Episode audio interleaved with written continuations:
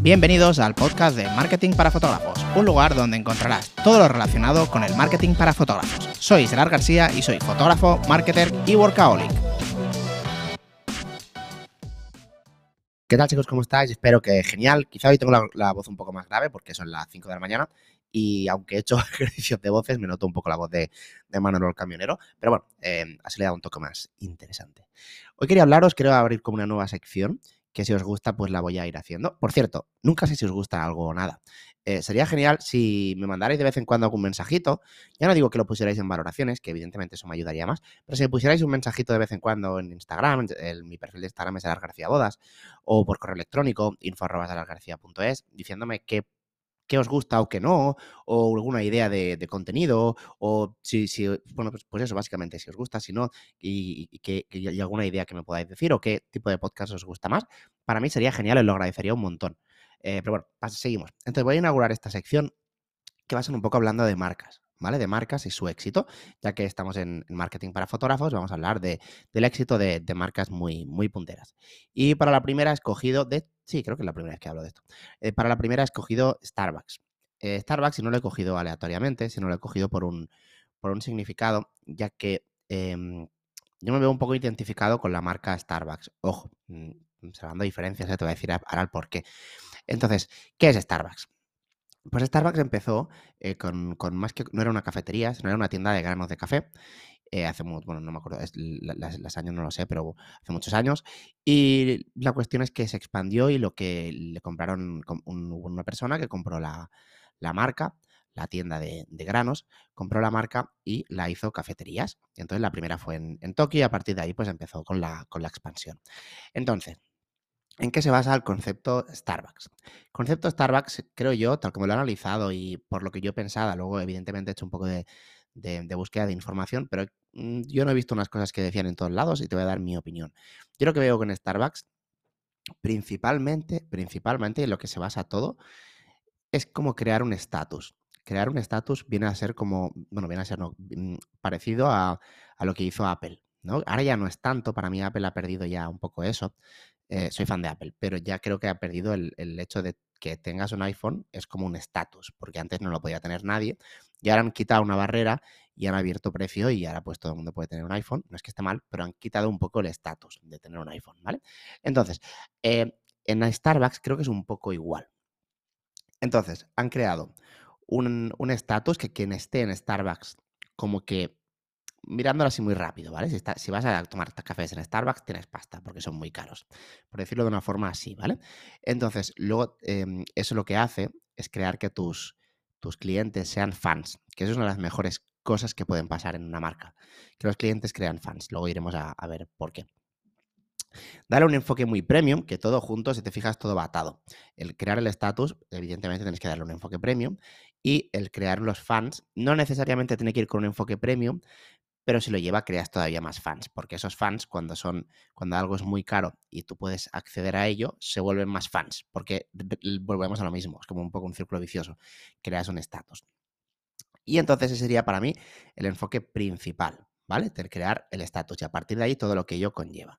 Entonces, a, más a más, em, creo que lo que intentaron hacer es que fuera un lugar entre no tomarte un café normal, sino un lugar entre el trabajo y antes de ir a casa, como un after work, sin llegar a ser un after work porque no hay música de esta animada, ni, ni, ni, es un pub, ni nada de eso, pero una especie de, de, after work así muy cool, donde queda la gente. O sea, sí, los, los, tíos, por ejemplo, sí que somos más de quedar en bares, así normal, a tomar una cerveza, a ver un partido, pero como un sitio más chulo para quedar. ¿Vale? Tú puedes quedar con, con, con amigas, puedes quedar con. Puedes crear incluso con una reunión de, de negocios es como una socialización. Entonces ya no es solo una cafetería, también es una socialización.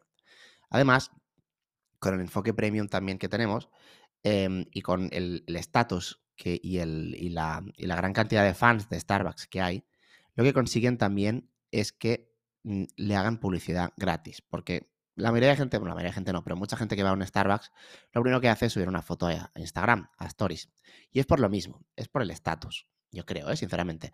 Entonces, lo que van consiguiendo es publicidad de forma gratuita de todo, de todo el mundo. de, todo el mundo, porque realmente eh, hay muchísima gente que está subiendo fotos sin parar de, de, Instagram y de esta forma ganan una publicidad masiva y repito otra vez, estatus, ¿vale?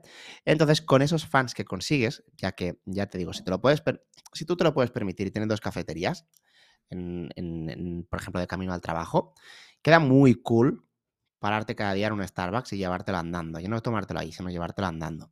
Queda muy cool llegar a, tu sitio de trabajo con esa, con, esa, con esa, mm, con el vaso característico de Starbucks, con tu nombre y todo lo demás. Entonces volvemos otra vez a lo mismo. Status crean fans. Y con eso, además, ¿qué pasa cuando creas fans? Que tu marca, pues, puedes casi vender cualquier cosa. Realmente puedes vender cualquier cosa cuando tienes fans, porque te lo van a comprar. Por ejemplo, los, pues, lo típico, ¿no? Lo de los fanboys de, Apple, saca cualquier cosa y cualquier cosa compras. Porque todo vale, todo es excelente en, en Apple para los fanboys. Yo soy fanboy, pero no tanto. Pero casi, casi que es eso. Casi cualquier cosa que vayan a sacar no hace falta ni que presenten las características, te lo van a comprar. Entonces, ¿qué ha hecho Starbucks además de vender café? Vender de todo.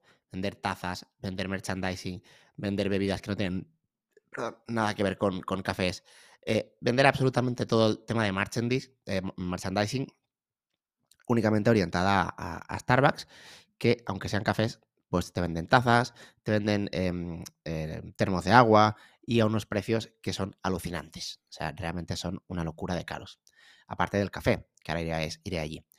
Entonces, básicamente, para mí te están vendiendo un enfoque premium con una experiencia, la experiencia Starbucks, la experiencia de estar allí a un sitio súper chulo, un sitio súper cool, con sofás súper pues, super bonitos, con internet, que ojo, ahora esto es normal, pero antes no. O sea, antes el hecho de tú ir a, un, a una cafetería a tomar un café y conectarte a internet con enchufes para trabajar, para poder trabajar, estaba como incluso yo diría que mal visto en las cafeterías. Y eso Starbucks lo cambió, le dio un giro. Porque dijo, oye, nos podemos aprovechar de eso. Y si te fijas, Starbucks tiene una, bueno, no sé si lo tiene, pero antes sí que lo tenía, un límite de tiempo de, de Wi-Fi, porque tampoco son tontos.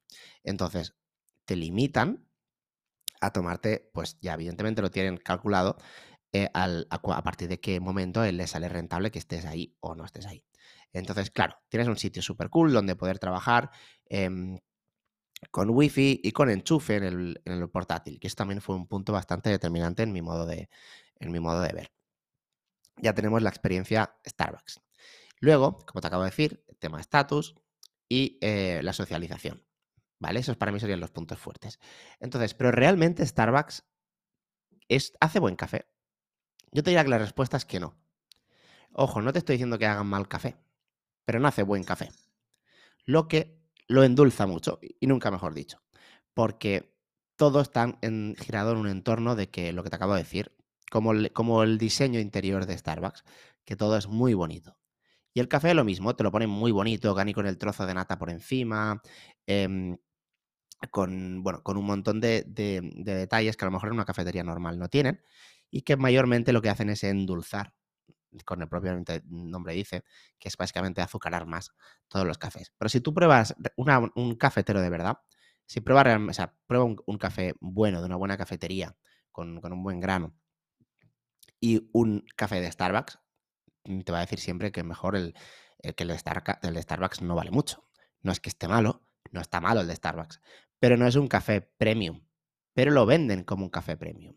De hecho, lo más probable es que te vendan mucho más caro el café de Starbucks que el de una buena cafetería premium. Pero estoy mm, segurísimo mm, que la mayoría de cafeterías premium valen como la mitad que un café de, Starbucks. Entonces, la base de eso es vender café muy caro, no muy bueno, y con todo lo que ello conlleva a crear una experiencia. Con ello lo que consigues es que, eh, como te acabo de decir, no hace falta tener un buen café para venderlo caro. Y aquí vengo a lo que yo te he dicho en un principio que es que me siento un poco identificado en eso, en este aspecto. No a vender caro algo que no es bueno, que eso no sería, no estaría así, sino que en mi caso yo no utilizo tanto el tema visual, me refiero, no endulzo tanto, lo podría hacer más realmente, pero em, realmente mm, una de mis filosofías es ser un poco Starbucks, ¿vale? Em, contra mejor hagas el café, mejor, pero no hace falta que hagas un buen café para vender caro y para vender bien, ¿vale? Esa sería para mí la moraleja o la filosofía de, de, de, Más que la filosofía, no, la moraleja. La moraleja de Starbucks. Entonces, yo en mi caso, te digo cómo lo, lo hago yo. Yo no tengo ninguna gran imagen de marca, no tengo pues algo que se caracterice mucho, ni pues eso, ni una, imagen muy marcada, pero, pero sí que considero que me vende muy, bien y a un precio que está bastante bien, sobre todo, a ver, ahora no me voy a menos de despreciar por la calidad que ofrezco, no es que ofrezca una mala calidad para nada, pero considero que uno de mis éxitos, entre comillas, es el saber vender bien, el saber llegar bien al cliente, primero llegar mucho, llegar bien al cliente y luego enamorarle vendiéndolo, ¿vale? Eso para mí es una de mis, de mis claves del éxito. Me refiero no, a que tenga éxito, sino las claves de que me, me tenga un negocio rentable, ¿vale? Entonces, ese para mí sería un punto muy importante. Entonces, básicamente, em, lo que estamos diciendo es que haciendo unas fotos buenas, puedes vender bastante más que uno que haga unas fotos muy buenas y o bien tenga una imagen muy descuidada o bien no sepa vender o bien no trabaje todos los otros aspectos.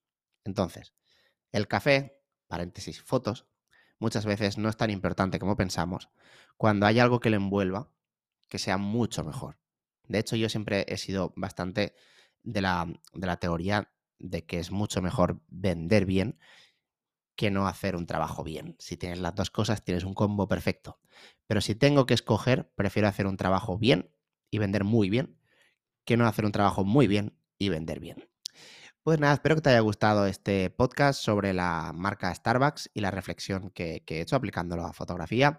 Espero que te haya gustado y como siempre, nos vemos en el siguiente.